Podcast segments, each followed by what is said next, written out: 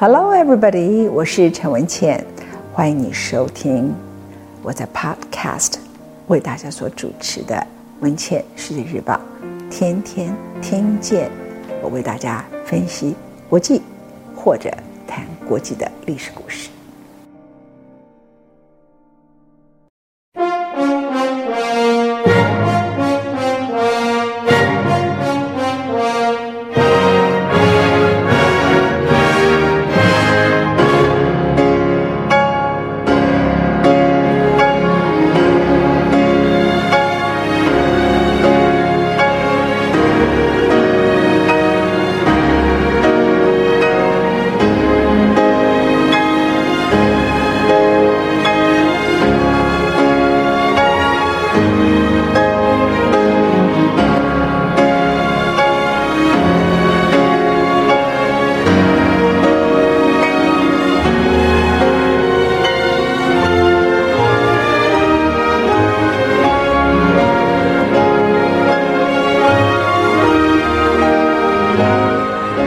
来到彼得大帝第四讲，我是陈文茜，谢谢你收听。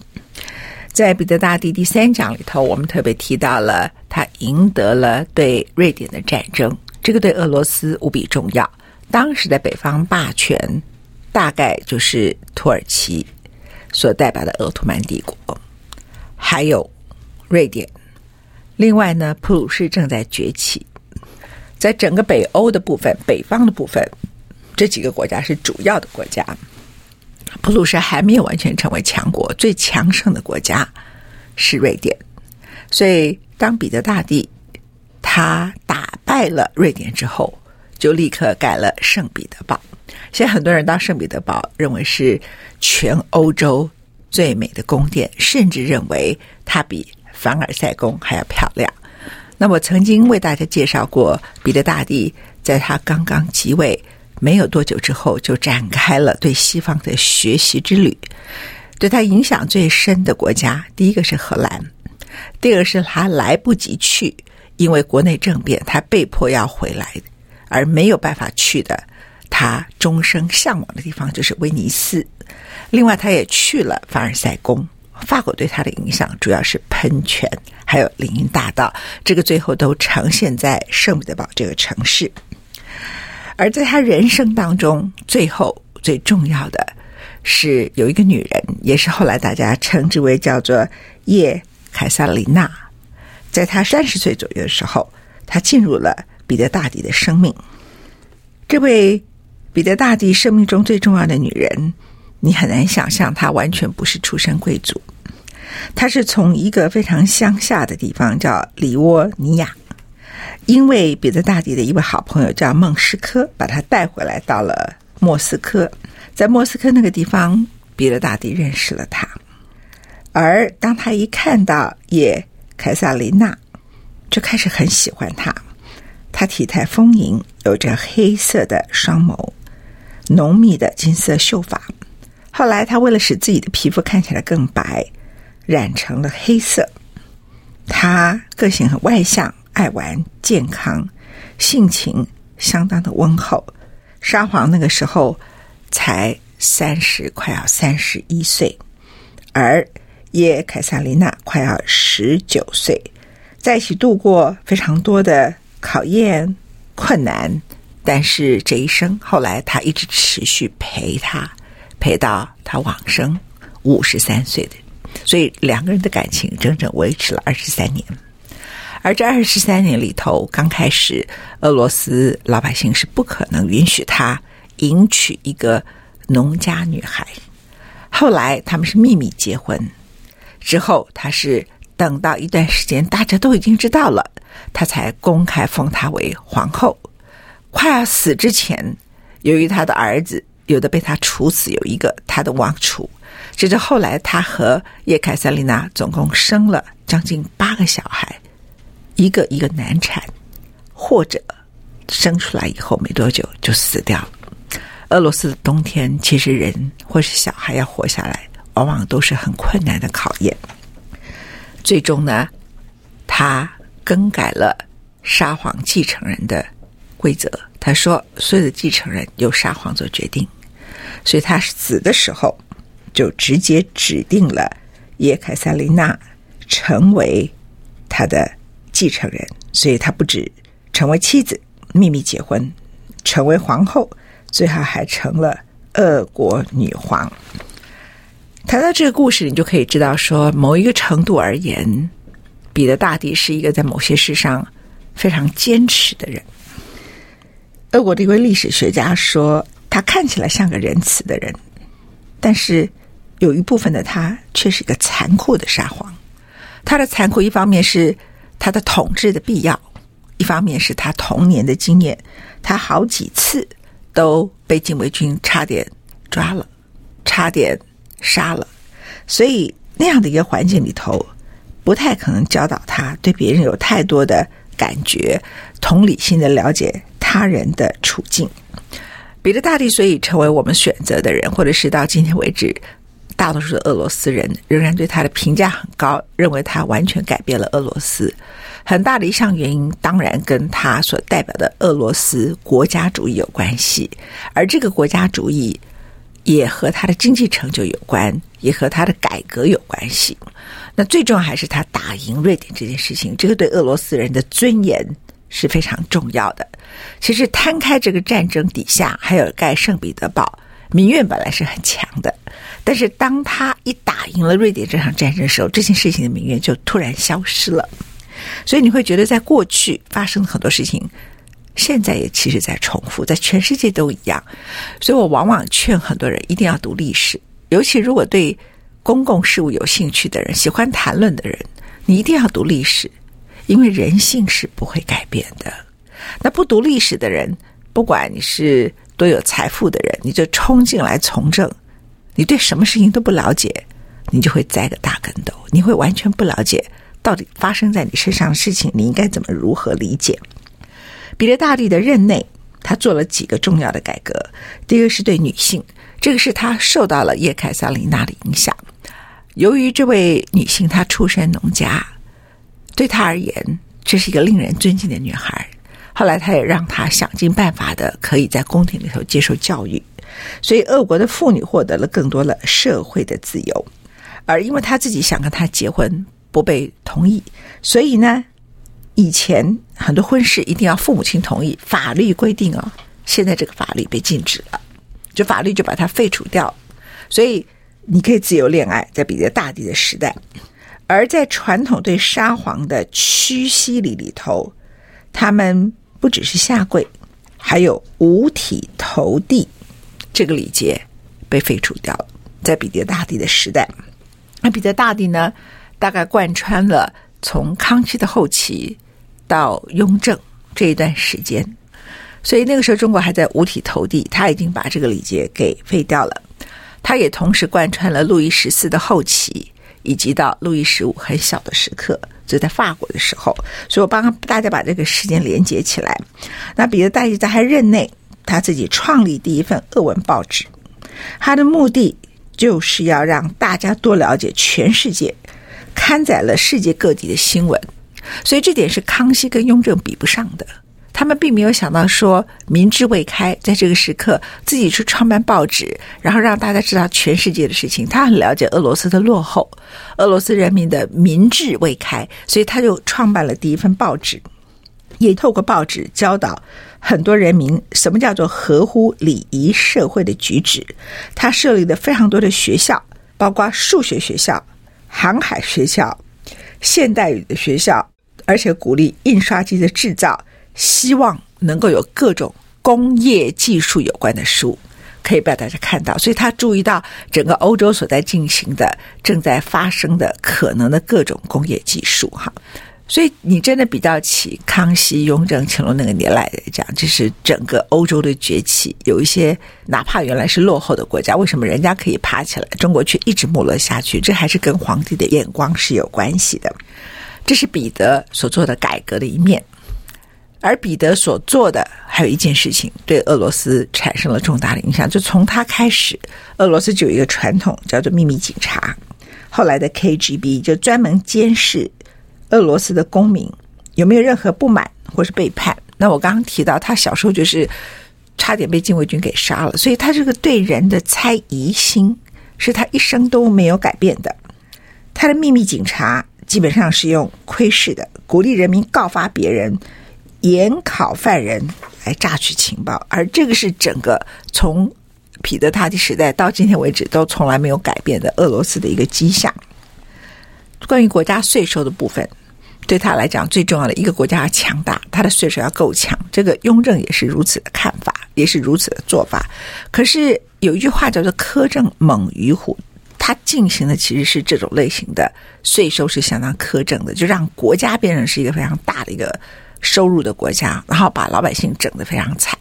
所以，如果不是因为他赢得了瑞典的战争，他早就可能面临好几波对他的叛变。有一波他差点没有过。在一七零八年的时候，他创了了一个财政委员会，各种不同的名目的征税。比如说，你做蜡烛用的动物脂肪要缴税，你做面包的小麦要缴税，马匹的各种设备都要缴税，食物包括坚果、黄瓜、甜瓜也要缴税。你戴一个帽子，帽子也要缴税；你穿个鞋子，靴子也要缴税；你留胡子，这个胡子是为了他反对东正教了哈。但是你想要留胡子可以，你就给我交胡须税。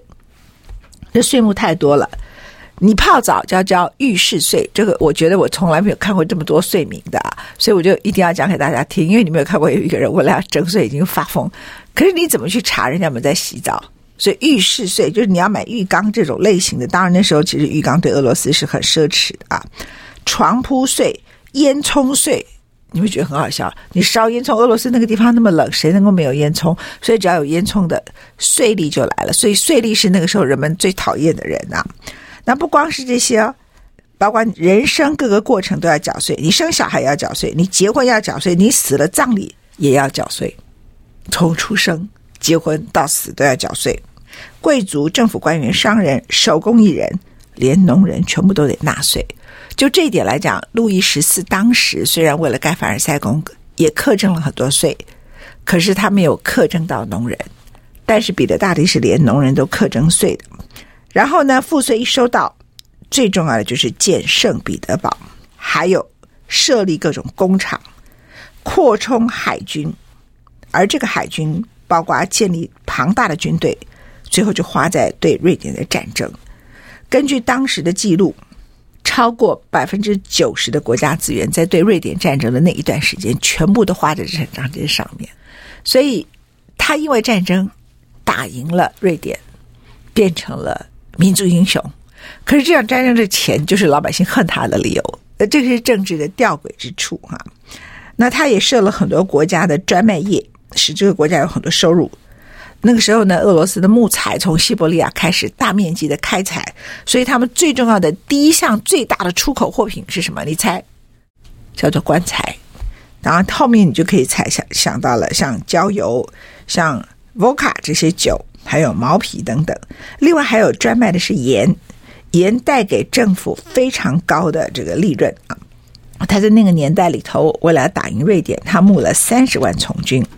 他募了数千计的农民工，被迫离开家庭和农场，是直接征收的。每个城镇都要交人出来，到圣彼得堡，到佛罗尼斯，到亚速，到塔甘洛。他认为几个重要的海口城市跟军事要寨都不去盖起来。那那个地方本来都是沼泽或是荒地呀、所以他就从各个其他的乡镇里头，每个镇你给我交几千个人出来，然后到这地方从事建筑工作。人们形容他做这些建筑工作，很像中国的长城，很像埃及法老建造巨大金字塔一样。那些农民很像奴隶，境况非常的悲惨。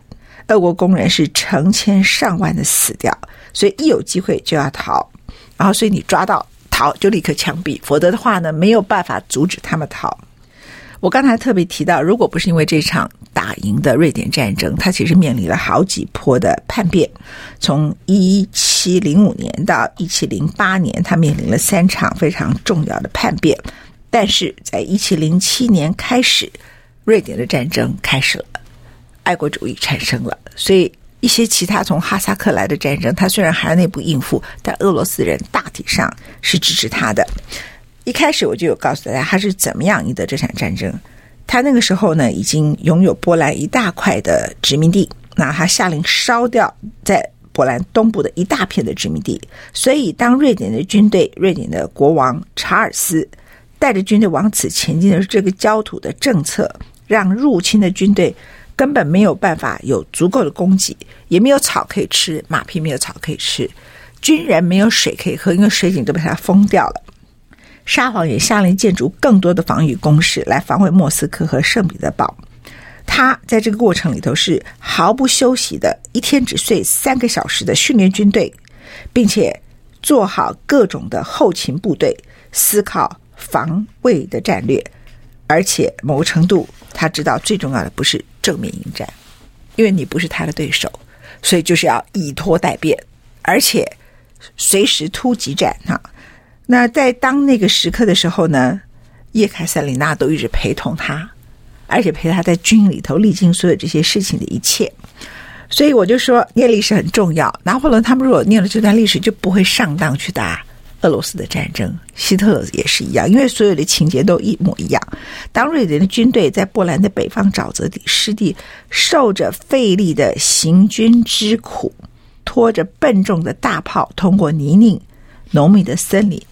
精疲力竭的时候，这个时刻，沙皇彼得大帝就知道，他用空间来换取的时间正在消耗他的敌军。那这整个战争就是一个猫捉老鼠的游戏，俄军就一直拒绝开战，查尔斯就一直想办法，就是我就是要跟你正面迎战。于是他们就出现一小撮人，然后查尔斯就以为，那我往这里走，其实就把他一直越来越拉近俄罗斯国内的。深入的他逃不掉的境地，使他要回去防卫、得到补给的路线就越来越困难。所以，当俄军拒绝开战，继续退后，查尔斯不愿意半途而废。所以，人的个性很重要。你不要骄傲。当你在顺势的时候，你是强盛的一方。你常常以为你无所不能，其实就是你失败的时刻。我曾经出过一套书，叫做。我害怕成功，我相信失败。里头揭露了非常多各种不同的人，他们自己叙述的经验。但是，即使他们自己很明白这个道理，他走在这条路上，他还是相信成功，他还是害怕失败。是因为人性就是如此。其实要倒过来，你要害怕成功，因为当你成功的时候，你就是差不多要犯错的时刻。你如果太久没有失败，你就是准备。要失败了，查尔斯就是如此。他因为不愿意半途而废，所以就一直往前走。那当然，接下来就是致命的俄国冬天。这个时候，瑞典的国王和他的军队才发现，他们在一个噩梦般的境况中，装备不足，没有歇息避难之处，食物也不够，水也不够，而且大风雪让他们所有的人，几乎有几千个人都因为冻伤。而死，而相对的，因为彼得大帝他不跟你正面迎战，他把所有的主要的钱都拿来做后勤补给，所以呢，他们躲在某一些他们熟悉的地缘处，拥有充足的供应的食物跟水，舒舒服服的在扎营，然后看着成千上万的瑞典军队受冻而死。接着就是一七零九年六月二十八号，对俄罗斯人来说，呢是他们光荣的历史之日。彼得大帝的军队在波塔瓦之役大败了瑞典，而这件事情也使得欧洲宫廷开始认为俄罗斯是一个强权，这成了一个大话题。他打败了瑞典，查尔斯，没有人可以打败瑞典。那个时刻，他打败了。所以有些国家就开始询问跟他结盟的事情，那包括法国路易十四晚年也曾经开始考虑和他结盟。那接着我就曾经在上一次告诉各位，他花大多数的时间、大多数的金钱都是在盖圣彼得堡，所以先把钱花在打瑞典的战争，后来就是圣彼得堡。接着来谈一下他的人生，人生呢，当到沙皇啊。也有他的悲哀。他有一个儿子，这个儿子呢是被立为王储，名字叫亚历克西斯。他一直想娶一个女孩，他爸爸不让他去。于是亚历克西斯呢就经常饮酒狂欢，呃，某个程度跟父亲的关系非常的紧张。那彼得大帝跟王储之间的不和，在那个时候是宫廷里头非常重要的一个话题。彼得有时候看了就很生气。后来有一次，他就去旅行啊，那段时间呢，他经常的发烧，困扰他多年的病痛时而发作。那医生也说，你要不要去汉诺威接受矿泉水的治疗？哎，那个年代就有这个东西啊。他也曾经到普鲁士去。当他在那个时候，他一直渴望他所爱的女人叶卡列里娜可以帮他生一个小孩。果然生了一个孩子，他就在日耳曼就听到这个消息，高兴的不得了。后来没有多久，另外一个坏消息就来了，这个婴儿夭折了。夭折的时候呢，又再了一个坏消息，就是他的王储亚历克西斯逃出了俄罗斯，不见了，去了哪里？没有人知道。那他觉得这个太可怕了，他勾结了外国势力。有一天他死了，他就重返回来俄罗斯，这个对他来讲就是芒刺在背。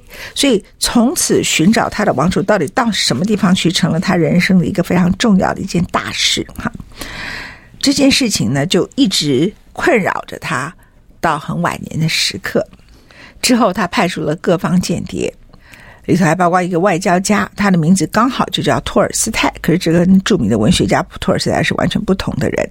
人们称他是一个不择手段的一个外交官。他在维也纳透过各种不同的方法，迫使奥匈帝国的皇帝承认亚历克斯斯呢就在他的帝国境内。于是。托尔斯泰就前往了，他们告诉他在哪里，他跑到那不勒斯去了。那当然找不到，这是游荡在外的皇子。他就把彼得大帝的信交给了他的王储王子。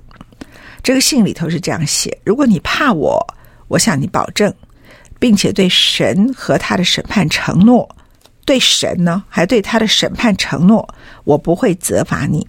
若你顺服我的旨意回国，我会比以前更加的爱你。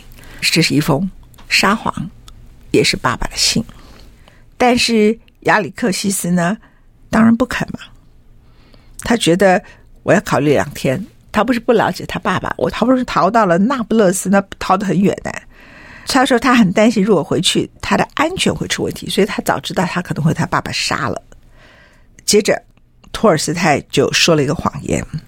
他告诉亚历克西斯说：“如果你不返回俄罗斯，彼得大帝将被迫对奥匈帝国宣战。而这个时刻，我说也可以找到你。神圣罗马帝国的已经收回对他的支持，奥匈帝国也是。所以呢，他们会把他交出来做人质。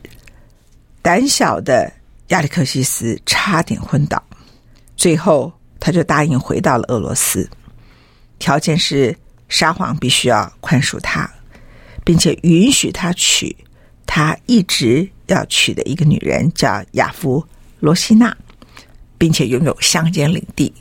他并不要求王储的位置。结果他就回来了，回来了，在克里姆林宫的大厅里头就见到了他的爸爸沙皇。沙皇就在所有的大臣面前公开指责亚历克西斯，废除他的继承权，这是本来大家预见的。接着，他就宣布他两岁大的儿子彼得才是真正的王位继承人。亚历克西斯交了一份承认他逃亡的自白书，但沙皇没有放过他。他接着就认为说，这里头一定有阴谋，到底谁帮助你？然后他下令逮捕任何对他儿子表示友善的人，包括这儿子里头的教母。后来他的教母呢，最后就不得不出卖亚历克西斯。出卖完以后，他的爸爸彼得大帝做出了决定，杀了他，决定要判处皇子。但是他不喜欢让人们看到他的残忍。这里头我们看到什么叫做政治？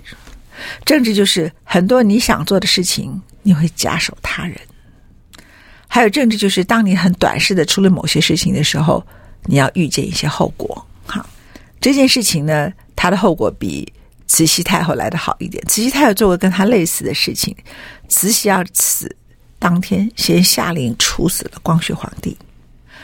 这件事情永久改变了清朝的命运。因为清朝突然一天之内要有两个国丧。接着，在海外的华人革命运动里头，本来大家比较支持的是君主立宪，也就是还愿意支持你清朝，然后立光绪皇帝，然后实施君主立宪。但是，当你把光绪皇帝处死那一刻，中国人就认为说，康有为你们这批人太荒唐了，所以那个时刻大家就开始支持孙中山的驱逐大陆、恢复中华。那也导致很快的就发生了辛亥革命。所以，当慈禧太后要死的时候，她以为如果我不杀死光绪皇帝，那那个时候戊戌政变的那一批人都会回到皇朝来，我自己就保不住我原来这一批势力。他不知道，不是他保不住他那一批势力，是整个清朝就灭亡掉了。那沙皇的情况比慈禧太后的情况好一点点，但手法是很像的。首先呢，他先指示法官怎么判处，由你们做决定。那亚里克西斯呢，就要判死刑。按照规定，这个判决要送沙皇，沙皇可以决定按照法官的意见定验，或者是减刑。猜猜看，这位父亲做的决定是什么？我把答案留在彼得大帝第五讲。